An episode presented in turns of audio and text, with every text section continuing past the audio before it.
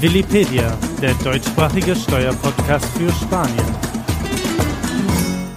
Herzlich willkommen zu Willipedia. Mein Name ist Patrick. Wenn ihr in Spanien leben, arbeiten oder investieren wollt, seid ihr hier genau richtig.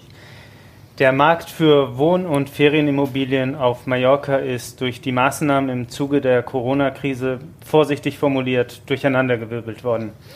Ende April haben wir zusammen mit Sabine Christiansen und führenden Immobilienmaklern der Insel ein Webinar gemacht zum Immobilienmarkt auf Mallorca im Allgemeinen. Jetzt wollen wir in diesem Podcast speziell über Wohn- und Ferienvermietung sprechen und im Zuge auch einige Fragen beantworten, die uns während des Webinars gestellt wurden. Den Link zum Webinar findet ihr in der Beschreibung. Bei mir sind Alba Fortunato aus unserer Rechtsabteilung sowie Christian Plattes und Johannes Schmid, die bei uns die Abteilung Wohn- und Ferienvermietung leiten. Schön, dass ihr da seid. Vielen Hallo. Dank. Danke.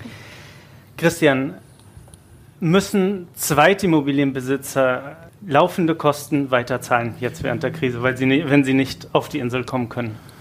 Versorgungsträgerkosten, Grundsteuer oder Müllgebühren müssen weiterhin gezahlt werden. Es gibt keine Verordnung im Realdekret, das so sagt, dass diese Kosten nicht gezahlt werden sollen. Es ist aber so, dass falls Versorgungsträgerkosten nicht gezahlt werden können, darf der Vertrag nicht terminiert werden. Das heißt, ähm, man kriegt immer noch Strom und Wasser, ähm, hat aber diese Schultern gegenüber den Dienstleistern. Wie ist es mit Verträgen? Können sie aufgrund der aktuellen Ausnahmesituation außerordentlich gekündigt werden? Auch hier gibt es keine Verordnung, die besagt, der Mieter darf weniger zahlen oder kann die Zahlung stunden. Es gibt aber eine Empfehlung vom Staat, dass er sagt, besprecht das mit dem Mieter oder mit dem Vermieter, dass man die Zahlung stundet oder flexibel damit handelt. Aber wie gesagt, es gibt keine Verordnung, die etwas festlegt.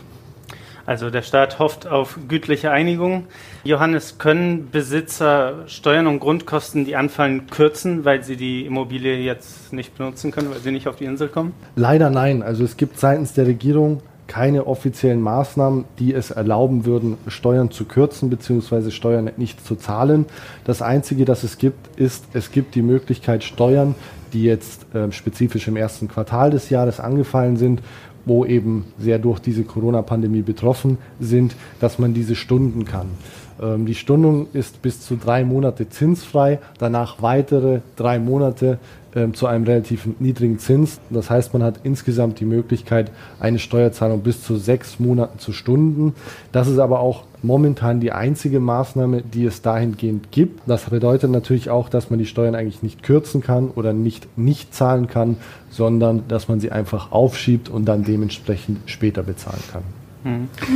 Alba, wir haben es eben schon angesprochen, dass man auf eine gütliche Einigung zwischen Mieter und Vermieter hofft. Muss ich als Vermieter eine Mietzinsreduktion gewährleisten für meine Mieter?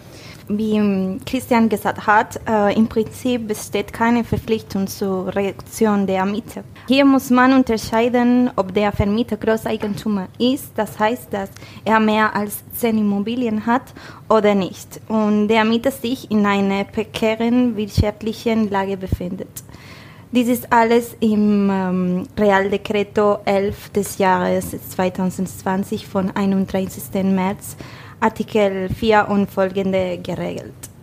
Allerdings ist für Vermieter, die nicht Großeigentümer sind, also nicht mehr als eine Immobilien halten, das bei den meisten unserer Mandanten der Fall ist, über den Real Decreto über Artikel 8 vorgesehen, dass lediglich ein Zahlungsaufschub mit den Mieten vereinbart werden kann, teilweise oder vollständig, aber dies ist nicht Pflicht.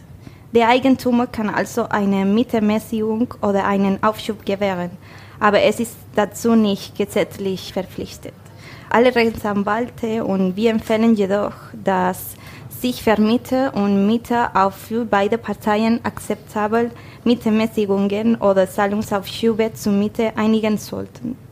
Man muss sich darüber im Klaren sein, dass wir uns in einer außerordentlichen Situation höherer Gewalt befinden und dass für viele Menschen eine vorübergehende gesetzliche Regelung der Beschäftigung, sogenannte ERTE, gilt und viele nicht über ausreichendes Einkommen verfügen und so weiter. Äh, eine Frage, die etwas spezifisch ist, die uns während des Webinars erreicht hat.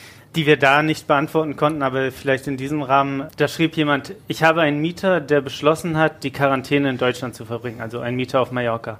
Hat er nun das Recht, das Geld zurückzubekommen? Er hat mir ja die Chance genommen, meinen Wohnraum selbst zu nutzen. Ich wäre während Corona lieber auf Mallorca, schreibt ja. dieser Vermieter. Ähm, in diesem Fall verstehe ich, dass der Mieter die Monatsmiete im Voraus bezahlt hat. Falls es möglich ist, die Vereinbarungen einzuhalten, das heißt, der Mieter nicht auf die Insel reisen kann und die Immobilien nicht nutzen kann, konnte die Klausel Rebus sic stantibus angewandt werden. Diese Klausel erlaubt die Revision von Verträgen, wenn aufgrund von Umständen das Gleichgewicht des Vertrages gefährdet ist und für eine der Parteien es unmöglich oder sehr belastend wird, diesen einzuhalten, wie es hier der Fall ist, da der Mieter aufgrund der Erklärung des Alarmzustandes nicht nach Mallorca reisen und die Immobilie nicht bewohnen kann. In diesem Fall sollten sich beide Parteien, wie bereits erwähnt, darauf einigen ob wesentliche Inhaltspunkte der Vertrages geändert werden sollen, wie zum Beispiel, dass während der Monate, in denen der Mieter nicht reisen kann, ihm die Miete nicht berechnet wird oder ihm eine Ermäßigung gewährt wird oder er den Vertrag auch ganz kündigen kann. Ähm, Johannes, äh, viele Eigentümer von Ferienimmobilien sind auf die Einnahmen angewiesen, um diese Immobilie zu finanzieren. Was passiert jetzt damit? Gibt es irgendeine Möglichkeit, diese Ausfälle zu kompensieren? Das stimmt natürlich. Also speziell als Renditeobjekt oder als Investition war es in den letzten Jahren sehr lukrativ, hier Ferienvermietung zu betreiben. Deswegen haben natürlich viele Leute gesagt, wir kaufen uns hier eine Immobilie, finanzieren die und dann zahlen wir eben das, das Darlehen durch die Ferienvermietung ab. Das ist, ein, das ist ein sehr hoher Prozentanteil der Ferienvermietern, der das so geplant hatte. Momentan ist es natürlich so, die Einnahmen fallen weg. Dadurch, dass es sich aber um eine Ferienimmobilie handelt und nicht der Hauptwohnsitz ist, gibt es auch keine gesetzliche Regelung, die es den Eigentümern erlaubt, eine Stundung des Darlehens in Anspruch zu machen oder das Darlehen zeitweise auszusetzen. Das wäre nur der Fall, wenn es sich tatsächlich um Residenten handeln würde, die in dieser Immobilie den Hauptwohnsitz angemeldet haben, dann hätten sie diese Möglichkeit, weil dann wäre es dementsprechend existenzgefährdend. In diesem Fall ist es leider so, dass für Investitionsobjekte keine offiziellen Regelungen bestehen. Wir empfehlen jedenfalls, beziehungsweise das ist unser Vorgehen äh, mit den Mandanten, die wir betreuen. Wir treten an die Banken heran, äh, versuchen mit denen zu kommunizieren, erklären natürlich die wirtschaftliche Lage und versuchen dann entweder das Darlehen dementsprechend zu verlängern. Ähm, das bedeutet, dass wir vielleicht äh, Zinszahlungen aussetzen können, zu einer gütlichen Einigung kommen, ob ob es irgendeine Möglichkeit gibt, erstmal Zahlungen zu stunden. Das heißt, da ist auch wieder viel Kommunikation gefragt.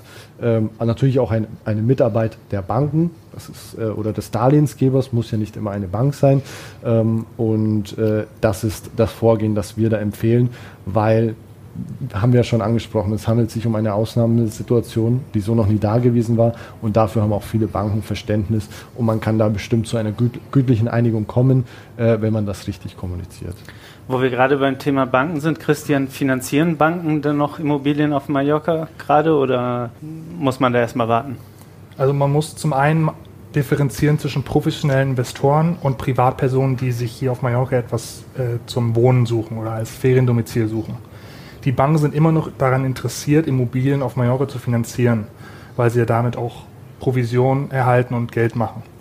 Es ist aber in der Tat so, dass Privatpersonen oder nicht äh, wirtschaftlich starke Personen mehr durchleuchtet werden von den Banken oder von den Institutionen, die dann diese Geld, dieses Geld geben, da sie nicht wissen, ob das Geld dann auch, dass sie das, ob sie das Geld wieder zurücksehen.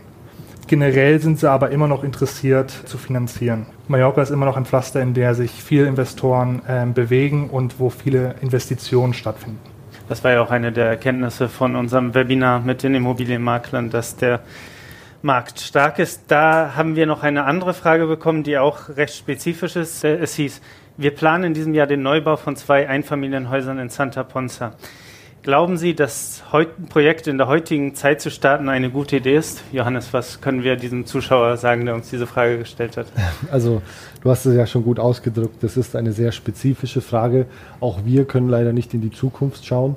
Ich empfehle da wirklich nochmal unser Webinar, das wir eben hatten mit den verschiedenen Experten aus der Immobilienbranche, die hatten oder der Tenor dieses Webinars war eigentlich, dass wir relativ positiv sind, was die Marktentwicklung der Immobilien auf Mallorca angeht, dass wir keinen groß, keine großen Einbrüche erwarten, aber natürlich wissen wir alle nicht mit hundertprozentiger Wahrscheinlichkeit, was passieren wird. Das bedeutet, um es kurz zusammenzufassen, ich empfehle wirklich nochmal dieses Webinar. Da ähm, sprechen die Experten drüber, da geben sie auch ein paar Beispiele, Zahlen und Fakten zu den verschiedenen Immobilienbranchen, ob es jetzt Gewerbeflächen sind, Wohnimmobilien, Ferienimmobilien. Ähm, leider können wir diese Frage so nicht beantworten, weil wir selber auch nicht wissen, was wirklich passieren wird. Abschließend wollen wir mit einer guten Nachricht. Seit äh, Montag, seit dem 11.05. ist Mallorca in der Lockerungsphase 1. Das heißt, dass unter anderem auch wieder Ferienvermietung möglich ist. Jetzt erstmal hauptsächlich für Menschen, die auf Mallorca leben, sich auf der Insel bewegen können und vielleicht hier Urlaub machen wollen. Äh, allerdings gibt es strenge Voraussetzungen. Ja, das stimmt. Ähm, ist tatsächlich eine super Nachricht, weil man dann vielleicht wieder ein paar Einnahmen generieren kann mit der Ferienvermietung. Es ist aber wirklich darauf zu achten. Also man kennt ja schon die verschiedenen Vorschriften aus Supermärkten oder aus Läden, dass man die Sauberkeitsvorschriften, die Reinlichkeitsvorschriften einhält. Da gibt es eine ganze Liste davon, die werde ich jetzt nicht im Detail äh, auflisten. Ich empfehle aber einen Blick auf unsere Website. Dort haben wir alles detailliert aufgeführt und ich empfehle wirklich jedem Immobilienbesitzer, der jetzt wieder mit der Ferienvermietung anfangen will, sich das einmal in Ruhe durchzulesen, sicher zu gehen, dass er auch alle Vorschriften einhält. Nicht nur, damit keine Strafen entstehen, sondern auch zum Wohle aller, weil es ist einfach eine Pandemie und wir müssen alle unseren Teil dazu tragen, ähm, dort etwas ähm, dort gegen vorzugehen. Und das betrifft natürlich auch die Ferienvermietung. Vorsicht ist besser als Nachsicht. Und ja. das war's mit dieser Folge. Äh, das Webinar von vergangene Woche, die Aufzeichnung ist in der Beschreibung verlinkt, ebenso unsere Corona Taskforce auf unserer Website, wo wir aktuell über alle rechtlichen und steuerlichen Fragen zu diesem Thema informieren. Vielen Dank an Alba Johannes und Christian. Vielen Dank. Danke. Danke und euch fürs Zuhören. Bis zum nächsten Mal.